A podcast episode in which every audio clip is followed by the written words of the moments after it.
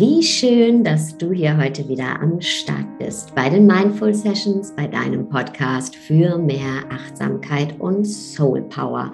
Mein Name ist Sarah Desai und ich habe heute eine ganz besondere Gästin für dich, die mit uns über Tod, die Angst vorm Tod und die Freude am Leben spricht und mehr dazu sagen kann, als ich jemals sagen könnte. Und warum? Weil sie schwer erkrankt ist und trotzdem mitten im Leben steht. Herzlich willkommen, liebe Jasmin. Vielen lieben Dank für das schöne Intro. Gänsehaut bekommen. Ich habe Gänsehaut bekommen, ähm, wir kennen uns ja jetzt ein paar Monate. Du hast die Coaching-Ausbildung absolviert, die Mindful Masters Ausbildung. Und du hast sie wirklich unter schweren Umständen absolviert. Und es geht hier auch in dieser Folge gar nicht um die Ausbildung, sondern es geht um dich, um deine Geschichte, die du im Rahmen der Ausbildung mit mir geteilt hast. Und ich war so so voller Demut, weil ich hier in diesem Podcast und in meiner Arbeit immer darüber spreche, wie wertvoll das Leben ist und dass unsere Zeit begrenzt ist und wie wir das Leben zu schätzen lernen. Und dann kommst du und du bist meine Lehrerin, weil du stehst an einem Punkt, an dem dein Leben vorbei sein könnte. Du setzt dich ganz aktiv mit dieser Frage auseinander, wie wertvoll ist das Leben? Und deine Krankheit, du hast Krebs, hat dich dazu gebracht, nochmal ganz neu über das Leben zu denken. Und ja, ich würde einfach gerne dir die Bühne überlassen, weil wie gesagt, alles, was ich hier zu erzählen habe, sind alles theoretische Konzepte und voller Demut bist du meine Lehrerin und unsere Lehrerin in der Frage, okay, was ist Leben? Was ist Tod? Wie wertvoll ist das Leben? Jasmin, nimm uns doch mal ein bisschen mit auf deinen Weg der letzten Jahre, Monate? Wann hast du erfahren, dass du Krebs hast? Wie war das für dich? Wie geht's dir? Ähm, selbst meine Fragen, die ich hier stellen kann, sind, äh, sind total irrelevant, weil du bist die Frau mit den Antworten. Hm. Und du hast dir die wichtigsten Fragen gestellt, wahrscheinlich in den letzten Monaten. Das ist richtig. Ähm, ja, also erfahren habe ich von der Krebserkrankung erst während meiner Ausbildung bei dir. Also ich glaube, die Ausbildung ging ja los Anfang April, soweit ich weiß. Nee, März schon. Genau. Und ähm, Mitte Mai habe ich dann meine Diagnose bekommen. Das ist Brustkrebsstadium ähm, 3, G3-Level, G3 minus ist ähm, was kurz vor vier ist. Und diejenigen, die Krebs haben, wissen, dass es halt Stadium 1 bis 4 gibt. 4 ist dann das, wo man sagt, das ist nicht mehr, man kann immer noch damit leben, aber da ist es schon nicht mehr ganz so einfach. Da redet man schon mehr, dass es dann gestreut hat, dass man vielleicht mehr lebenserhaltende Maßnahmen hat. Vielleicht funktionieren die Chemos dann nicht mehr. Soweit bin ich jetzt auch nicht ganz im Thema, aber es ist auf jeden Fall so, dass mein Krebs definitiv schnell wächst sehr schnell. Und ähm, ja, zu dem Zeitpunkt der Ausbildung war ich dann natürlich ein bisschen vor den Kopf gestoßen. Ich habe die Ausbildung begonnen, ich wollte Coach werden, ähm, ich wollte Menschen begleiten zu mehr Selbstliebe, Liebe, zu mehr inneren Frieden, weil auch ich natürlich im Laufe meines Lebens sehr viele Probleme hatte, schwierige Kindheit, ähm, schwieriges Elternhaus, schwierige Arbeitsverhältnisse danach, sehr strenges mit mir sein, sehr perfektioniertes, überkonditioniertes Verhalten, was ich an den Tag gelegt habe. Und halt mit meiner Burnout-Erschöpfung quasi gespürt habe, boah, ich mag so gar nicht mehr weiterleben. Ähm, bin dann auch durch Verlust des Berufes, Verlust von Partnerschaft, Verlust von Wohnung, ich glaube, ich habe alles verloren, dann halt so auf die Suche zu mir selbst gegangen. Habe das dann auch mit äh, Therapie und ähm, ähm, Seminaren natürlich, vielen Büchern. Also ich habe wirklich gelesen, gelernt, gelernt, gelesen, gelernt und ähm, ja, bin dann irgendwann zu deiner Ausbildung gekommen und habe dann gemerkt, okay, das, was ich jetzt alles gelernt habe, möchte ich gerne anderen Menschen an den Weg geben, damit sie nicht 100 Jahre gefühlt brauchen dafür, so wie ich, sondern dass das einfach ein bisschen schneller geht. Ne? Und während der Ausbildung kriege ich dann die Diagnose Krebs und dachte mir, ja, scheiße. Ich meine, was denkt man in dem Moment, wenn man diese Diagnose bekommt? Also ich kann mir keinen vorstellen, der das irgendwie gut findet. Ähm, ja, was passiert dann mit dir? Es wird natürlich relativ schnell kontrolliert. Was hast du? Welchen hast du? Wie schnell wächst der? Bla, bla, bla, bla, bla. Und in dieser Zeit lebst du voller Ungewissheit, weil du weißt nicht, hat mein Krebs gestreut? Bin ich heilbar? Bin ich nicht heilbar? Du hast einfach keine Ahnung, weil du musst ja diese ganzen Ergebnisse, diese anderthalb, zwei Wochen Staging, die wartest du ab. Und das ist der pure Horror. Dazwischen setzt du dich dann auseinander damit, dass dein Körper natürlich irgendwann nicht mehr so aussieht, wie er aussieht. Wie kommunizierst du das in deinem Umfeld? Hältst du es geheim? Gehst du damit offen um? Und ähm, ja, die schlimmste Frage war für mich, was ist, wenn sie sagen, es hat gestreut und das wird ein permanenter Begleiter meines Lebens und ich kann mein Leben, so wie ich es vorher gelebt habe, gar nicht mehr leben. Das war wirklich echt schlimm. Und ab da habe ich dann angefangen, noch mehr in die Dankbarkeit zu gehen, noch mehr in die Meditation tatsächlich. Es hat mich immer sehr beruhigt. Und ähm, ja, dann fällt dir halt auf, wie belanglos all deine alten Probleme davor alle sind. Diese, oh ja, ich möchte eigentlich noch eine Gehaltserhöhung bei meinem Arbeitsplatz oder ich möchte die und die Partnerschaft oder ja, da und da habe ich noch Stress oder die und die Freundin, die geht mir auf den Sack und selbst so was Lapidares wie, keine Ahnung, der Feierabendverkehr, das wird dann alles so nebensächlich, weil du einfach das Gefühl hast, dass das alltägliche Leben plötzlich so taub wird. Weil alles dreht sich dann von außen plötzlich nur um dich. Ja. Mhm. Und ähm, das ist erstmal sehr überwältigend. Und du weißt halt einfach nicht, wie geht es jetzt weiter? Natürlich hast du dann irgendwann deine, dein, dein Grad des Krebses, dann wird man dir sagen, so und so behandeln wir das jetzt. Und dann fängst du halt an, vorher, wo du in schnellen Schritten gelaufen bist, quasi, heute gehe ich zum Sport, dann mache ich dies, dann mache ich das, dann mache ich jenes, dann treffe ich mich mit meinem Partner, ah, dann mache ich noch was zu essen.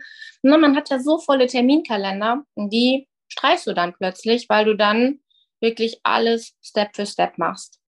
Step für Step halt in Richtung zu dir und in Richtung deiner Genesung. Da ist das andere erstmal gar nicht so wichtig. Also man merkt halt einfach, dass es so taub wird. Hm. Ich kann das hm. gar nicht beschreiben, aber so war es halt für mich, dass ähm, wenn mir jemand was von seinen Problemen erzählt hat, habe ich auf einmal gemerkt, krass, vor einer Woche oder zwei hätte ich dann noch einen ganz tollen Ratschlag zu gehabt. Und jetzt mittlerweile denke ich mir, hey, dein Problem ist eigentlich so klein, das ist so easy zu handeln wenn dich das und das stört, sprich das doch einfach an. Wenn das nicht wirkt, dann dreh dich um und geh aus dieser Situation heraus. Du kannst aus jeder Situation herausgehen. Aber aus der Situation, du hast Krebs, kannst du nicht rausgehen. Das ist halt leider Fakt, ne? Und ähm, das ist mir so schnell noch nie bewusst geworden, weil ich auch immer zu lang in Situationen geblieben bin früher. Und mittlerweile denke ich mir, nee, auf gar keinen Fall ich habe gar nicht so viel Zeit. Ich weiß ja gar nicht, wie viel Zeit. Klar sagen die, ja, ist heilbar. Aber was ist, wenn es in drei Jahren dann doch mal kommt? Dann bin ich noch mal krank. Und deswegen handle ich nicht mehr so, als hätte ich zu viel Zeit über, sondern ich handle viel bewusster. Ne? Mhm. Das heißt, mich stört etwas, ich spreche es an. Ob es der Fremde an der Kasse ist, der mich irgendwie blöd anpöbelt oder ob es irgendwas anderes ist, im Freundeskreis eine Äußerung, die mir nicht gepasst hat ich schluck das gar nicht mehr runter, sondern ich spreche das wirklich an, weil die Menschen, die richtig für dich sind, die werden das verstehen. Und wenn sie es nicht verstehen, sind es nicht die richtigen und dann können die sich halt auch, ja, distanzieren nicht, aber es, es selektiert sich von alleine irgendwann weg. Und davor hat man dann auch viel weniger Angst. Weil man will die Zeit, die man hat, auch gar nicht mit den Menschen verbringen, die dich nicht verstehen. Ja das sind so die Erkenntnisse, die ich die letzten Wochen für mich getroffen habe. Das heißt, wenn ich dir äh, zuhöre, dass das auch ein Appell von dir ist. Hey, ihr könnt es auch jetzt alles schon machen und euch das Leben einfacher machen. Ihr müsst dafür nicht erst Krebs bekommen. Genau. Ähm, es gibt immer eine Möglichkeit. Ihr könnt immer euch wählen. Und du hast es gerade so schön beschrieben und es war halt gar nicht ja, so lehrerhaft, sondern du hast gesagt, hey, ich selber vor ein, zwei Wochen hätte da vielleicht noch einen schlauen Rat gehabt oder wäre selber in so Thematiken verstrickt gewesen, wie mich über jemanden geärgert, aber es runtergeschluckt oder meine Meinung nicht gesagt. Du hast ja ganz am Anfang auch gesagt, hey, wir sind alle so gefangen in unseren, unseren Konditionierungen. Und genau darum geht es ja auch viel mhm. in Coaching-Prozessen zu erkennen, was sind meine Konditionierungen aufgrund eben von ungünstigen ähm, Umständen, die ich im Leben hatte. Das können kleine ungünstige Umstände, aber auch große ungünstige Umstände sein. Und das ist ja auch Teil der Ausbildung gewesen oder Thema. Ja, was ist eigentlich unsere Essenz und wann haben wir aufgehört, unsere Essenz zu leben und haben eine Persönlichkeit entwickelt, die komplett nach außen geht, weil wir eben Zuspruch wollen. Ne? Als kleine Kinder sind wir ja auch angewiesen auf Zugehörigkeit, dass jemand sich um uns kümmert, dass wir zu jemandem gehören, sonst sterben wir. Und das ist eben nicht nur dieses, hey, ich will gemocht werden und ich will beliebt sein, sondern das ist ein sehr existenzielles Bedürfnis und dass wir aufgrund dessen irgendwann eben ja auch das Feedback bekommen haben, hey, was kommt gut an, was kommt schlecht an.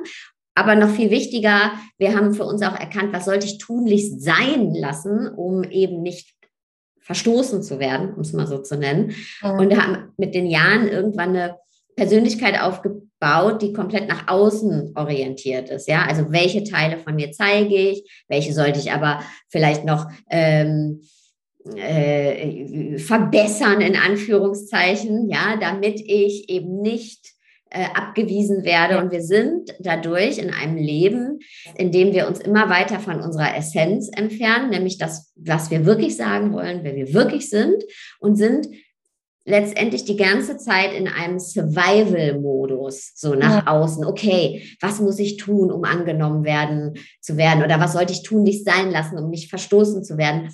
Und das ist aber ja nur ein äh, suggerierter Survival-Modus, Überlebensmodus. Ja, das ist ja nicht die Realität. Und du bist jetzt an einem Punkt in deinem Leben, und deswegen meine ich das auch ganz ernst, wenn ich sage, du bist hier meine Lehrerin in dem Fall, weil du bist wirklich in einem biologischen, körperlichen Survival-Modus. Und auf einmal, so wie du es beschrieben hast, ist es so, dass dieser Survival-Modus, den wir uns nur suggerieren die ganze Zeit, du den total ablegst, weil du dazu gezwungen wirst, weil du jetzt in einem wirklichen Überlebenskampf bist. Du drückst einfach jetzt gerade die, okay, Fast-Forward-Taste, vorspulen, so, ich lege das jetzt ab, so, weil ich muss. Und du sagst aber auch, hey, ich wünsche mir, dass Menschen nicht erst todkrank werden müssen, um diesen ja, falschen Überlebensmodus abzulegen und wirklich in ihr wahres Ich zu treten und sich das Leben einfacher machen. Und wie ist denn das für dich gewesen, die Auseinandersetzung mit Begrenztheit, mit Tod? Weil wir wissen alle, unser Leben ist begrenzt. Ne? So. Und auch da, ich habe da schon Podcast-Folgen drüber gemacht und äh, schlaue, schlaue Sachen in Bücher mhm. geschrieben und jetzt in Anführungszeichen schlau, weil das ist alles Theorie, Theorie, weil ich noch nicht in der Situation war. Und, mhm. ähm, und klar, na, sagt man immer, hey, das Leben ist halt begrenzt und deswegen ist es kostbar und wir machen uns in unserem Alltag eben diese Begrenztheit überhaupt nicht klar. Und wenn wir uns mit dem Tod auseinandersetzen, Tod ist ja auch eine spirituelle Praxis in ganz, ganz mhm. vielen Traditionen, die Auseinandersetzung mit dem Tod, ganz egal, woran man glaubt, ob man an Wiedergeburt glaubt oder an andere Konzepte. Aber um sich eben dieses Geschenk des Lebens bewusst zu machen, ja, diese Kostbarkeit. Aber das ist auch alles theoretische Konzepte. Wie, wie, wie, wie war das für dich, so nah an dieser Frage dran zu sein? Hm, wie war das für mich? Also ich habe mich dadurch, dass meine Mama ähm, auch buddhistisch ist, also ne, sind wir mit dieser Frage jetzt nicht so aufgewachsen, dass der Tod irgendwie ein, ähm, ein Tabuthema ist. In meiner Familie wurde schon früh gestorben. Also meine Oma ist gestorben, da war ich 15 und danach halt mein Opa, dann mein Onkel und ich glaube, ich war mit 21 Jahren bestimmt auf sechs Beerdigungen schon. Deswegen habe ich mich schon sehr früh eigentlich mit dem Thema Tod auseinandergesetzt und ich hatte auch und habe auch nach wie vor keine Angst davor. Nichtsdestotrotz gibt man sich ja dieser Illusion hin, dass das so weit weg ist. Ne, wir denken immer alle, ja, dann arbeite ich erstmal bis zur Rente und dann ähm, passiert ja dies oder das, aber keiner rechnet ja damit, dass das vielleicht ja schon mit 20, 30, 40 kannst ja krank werden, kannst auch umfallen plötzlich, kannst auch vom Auto überfahren werden, aber ähm, die Situation einfach krank zu werden, rückt dieses Todesding, sage ich jetzt mal, das rückt das sehr, sehr nah. Und ich habe selbst mich dann wieder erwischt, wie ich, obwohl ich keine Angst davor habe, weil ich gedacht habe, ah ja, da kann ich mich in 20, 30 Jahren mal mit auseinandersetzen. Und auf einmal war das so, Katum, es war da. Plötzlich.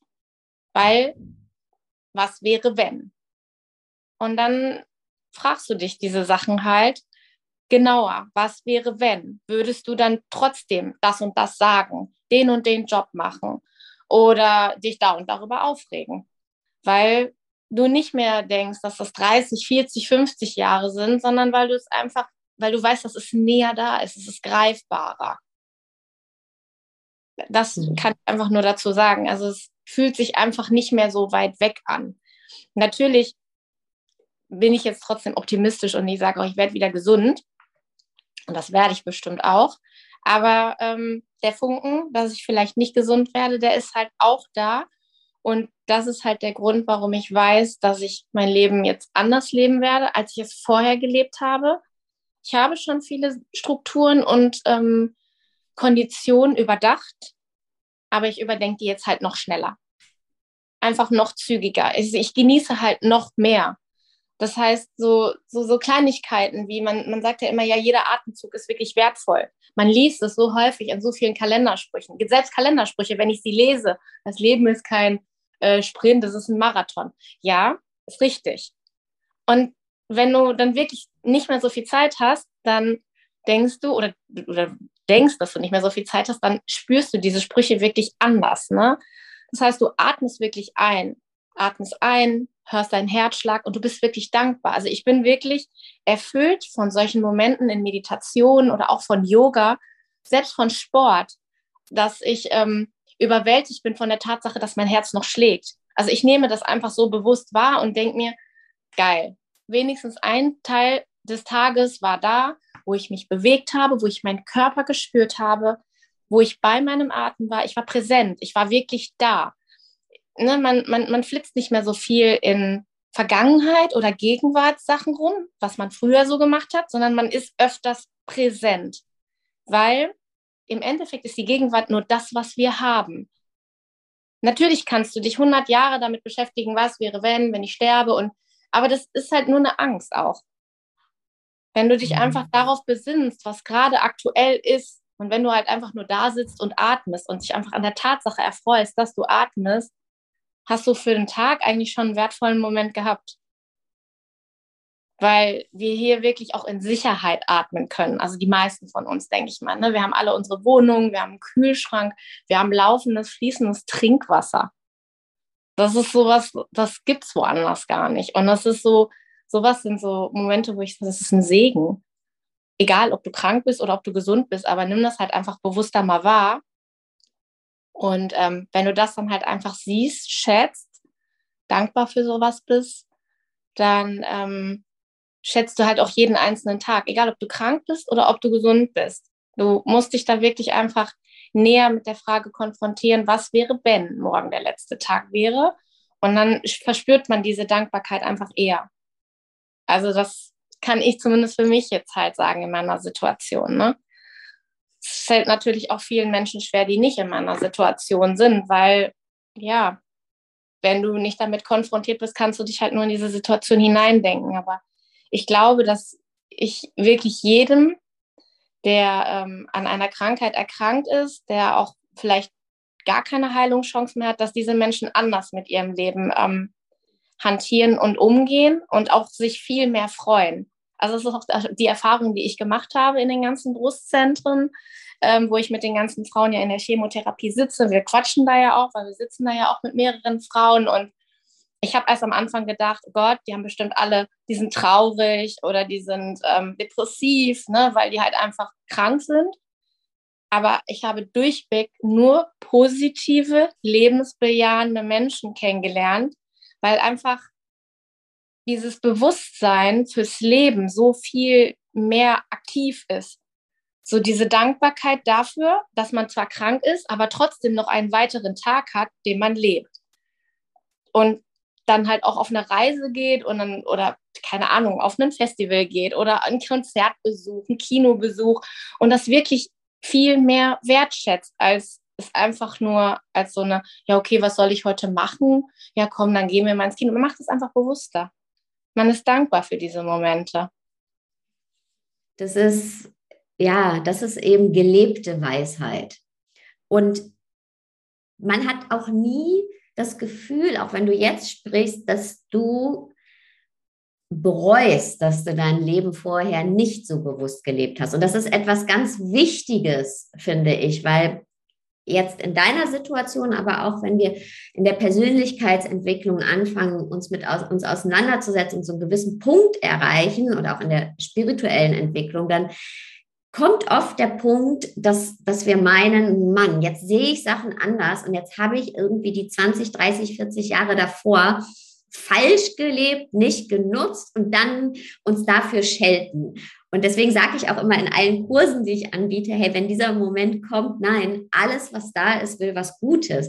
Es war eben damals dein Mechanismus und der hat dich hier hingebracht und auch diese Strategien, die dir nicht mehr dienlich sind, zum Beispiel Perfektionistin zu sein, ja, ja. Ähm, hat dir dein Leben schwer gemacht, aber war eben deine Strategie, deine Überlebensstrategie und du wärst nicht an diesem Punkt und könntest diese Strategie ablegen oder das so, die Bewusstheit erleben, wenn du eben nicht auch damals so gehandelt hättest. Das gehört halt dazu. Und das finde ich so schön bei dir, weil auch das, wenn ich das erzähle, sind es Konzepte ähm, und trotzdem sind wir nicht an diesem ultimativen Punkt, an dem du bist.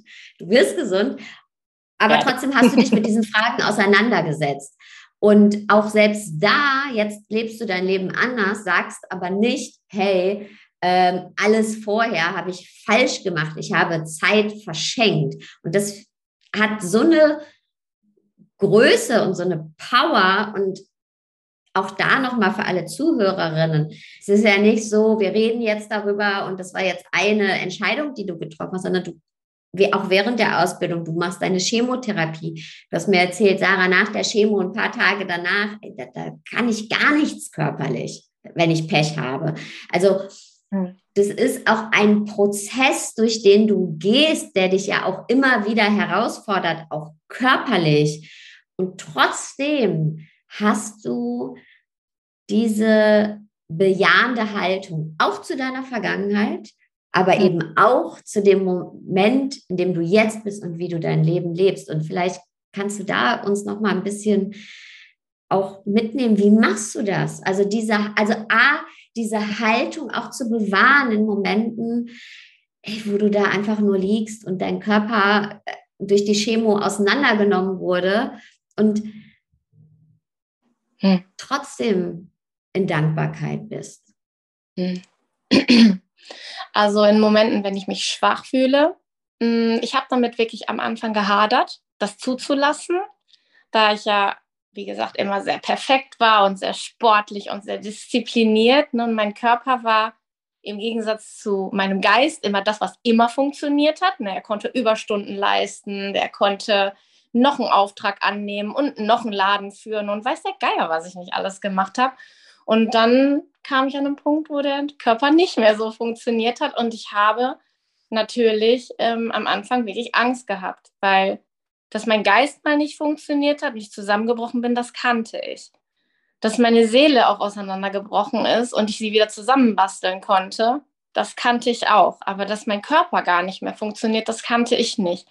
Und so musste ich mich wirklich mit allen drei Säulen zusammensetzen Körper, Geist und Seele und habe allen dreien noch ihre Zeit gelassen, dass sie miteinander verschmelzen können und das halt auch einfach annehmen, dass es jetzt gerade so ist, wie es ist und ähm, ja, ich nicht so, beziehungsweise nicht ich, sondern mein Körper funktioniert nicht. Und er funktioniert ja nicht, weil er mir nicht funktionieren möchte, sondern es liegt ja daran, dass er einfach durchgepumpt wird mit zigtausend Chemikalien. Also, ne, und dann bin ich wirklich ähm, voller Liebe an meinen Körper herangegangen und dankbar, dass er das jetzt gerade alles für mich erledigt, auch wenn das bedeutet, dass ich halt drei, vier Tage über der Kloschüssel hänge oder mit der Kloschüssel zusammen abhänge und im Bett dazwischen. Ähm, und danach, ja, geht es wieder bergauf. Also eigentlich hat mich der Gedanke daran, dass das nur eine vorübergehende Phase meines Lebens ist, das hält mich eigentlich die ganze Zeit daran, dass es auch weitergeht.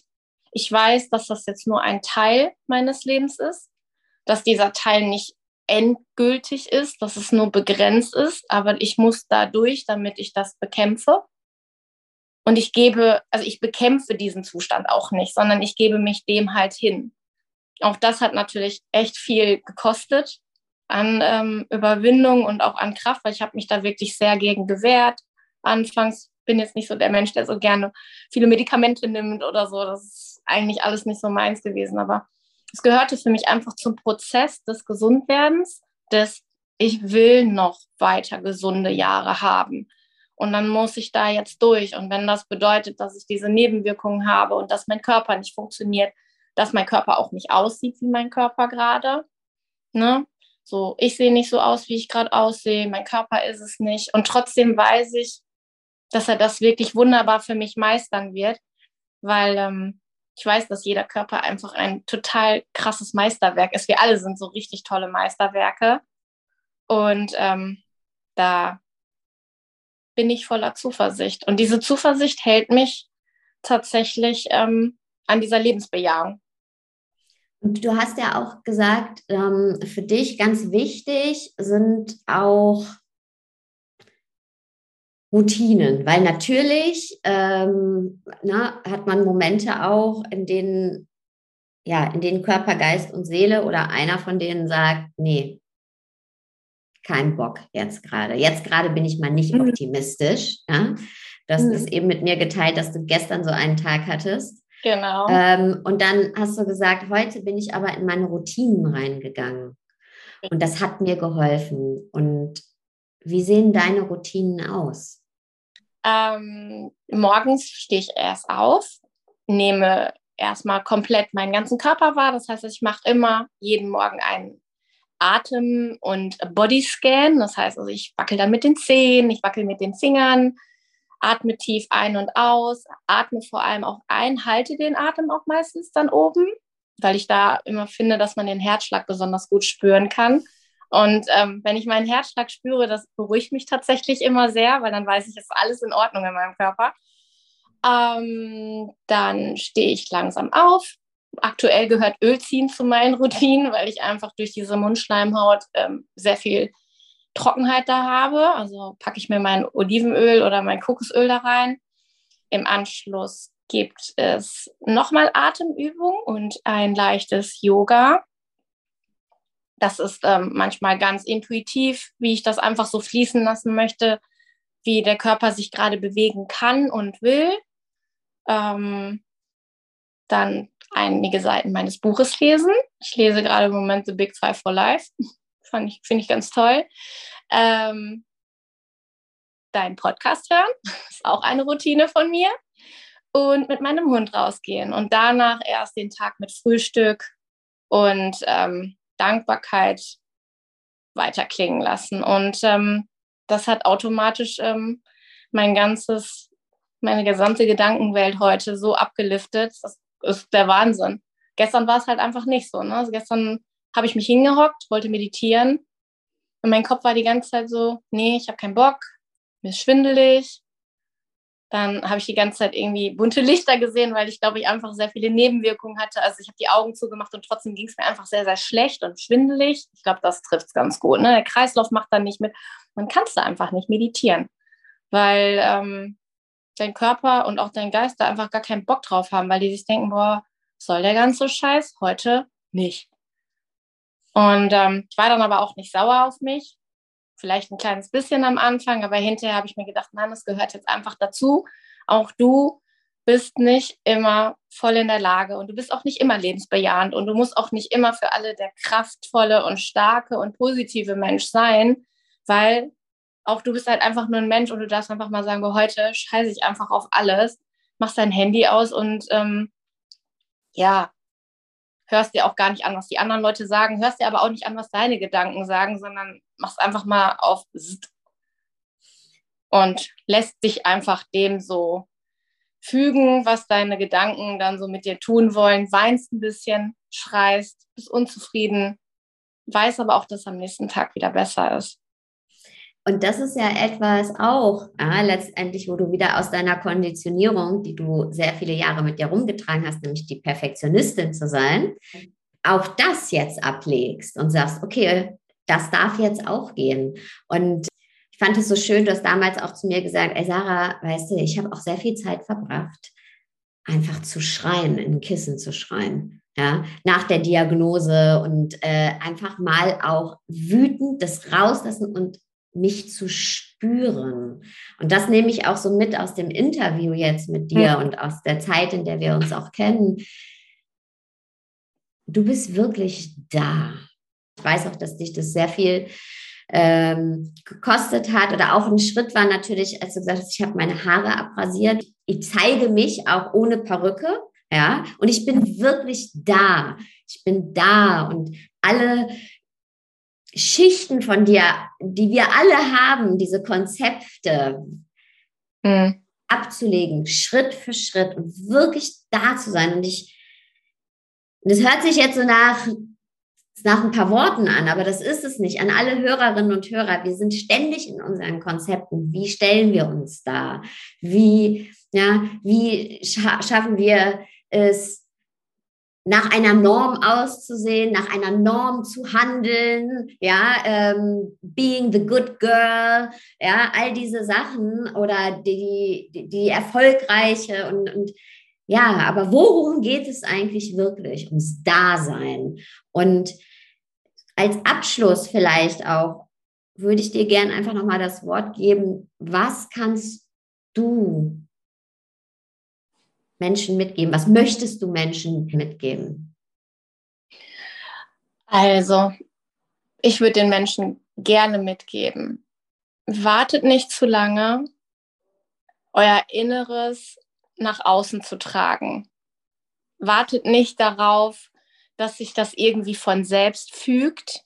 Nehmt das Schicksal vor allem selbst in die Hand und lebt nicht zu lange in irgendwelchen unglücklichen Verstrickungen. Also seid einfach wachsamer, seid achtsamer mit euch selbst, wenn irgendwelche Situationen euch nicht gefallen, wenn ihr unglücklich seid. Wartet nicht darauf, dass jemand anders das für euch erledigt, sondern erledigt es wirklich selbst. Arbeitet daran, sucht euch Mittel und Wege ähm, ob das Coachings sind, ob das Therapeuten sind, ob das Seminare sind, Bücher sind. Aber kümmert euch einfach um euer eigenes Wohlbefinden, weil im Endeffekt sind wir ja alle unser ganzes Leben lang nur auf der Suche danach, irgendwann ganz zu sein. Aber diese Ganzheit, die werden wir niemals finden in jemand anderem, nicht in einem Job, nicht in einer Person, nicht in einer Partnerschaft, nicht in einer Freundschaft, in nichts. Das finden wir nur in uns ganz allein. Und das ist halt etwas, was ich für mich auch gefunden habe. Und das, mein Appell ist einfach, wartet nicht, bis ihr krank werdet und euch dann diese Fragen stellt oder in einen Burnout verfallt oder irgendwelche anderen psychischen Leiden bekommt, sondern macht es schon vorher, weil die, diese Red Flags, wovon man immer so hört, die sind ja da, man spürt sie ja, man weiß ja auch, dass das und das gerade nicht richtig ist oder dass sich das und das gerade nicht richtig anfühlt, aber man, man schiebt es weg und ich möchte Menschen einfach dazu ermutigen, schiebt es nicht weg, schaut da genau hin, habt keine Angst davor, vor diesem Weg. Ja, am Anfang ist es ein bisschen schmerzhaft, aber am Ende tut sich da so viel Großes auf.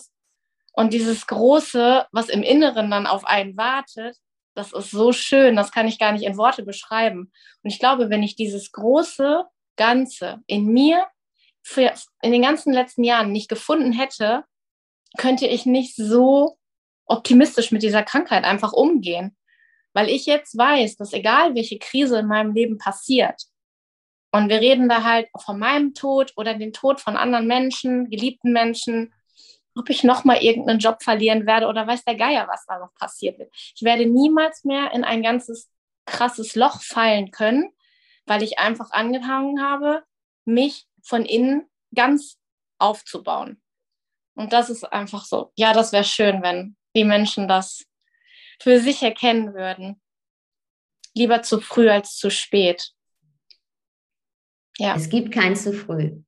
Nee. Aber es gibt auch kein zu spät. Man kann auch, auch jetzt damit anfangen. Ja. Genau. Jasmin, ich bedanke mich von Herzen für ja. dieses Interview. Danke auch, dass du so mutig bist und so offen darüber sprichst, weil ich glaube wirklich, das ist für so viele Menschen so wichtig und so augenöffnend und du bist so eine Lehrerin für uns alle. Du wurdest dazu gezwungen, ein Stück weit, aber du hast dich dieser Aufgabe gestellt und ich danke dir, dass du das mit uns teilst und unseren Blickwinkel aufs Leben dadurch nochmal veränderst. Dankeschön. Dankeschön, Dankeschön, Dankeschön. Danke dir. Auch du warst meine Lehrerin. Es ist einfach so. Das, was du tust, ist großartig. Danke. Danke auch an dich mhm. von uns beiden, dass du wieder zugehört hast. Jasmin und ich wünschen dir jetzt noch einen wunderschönen Tagabend, an dem du diese Worte von Jasmin nachklingen lassen kannst. Und wir hören uns nächste Woche wieder. Ciao. Tschüss.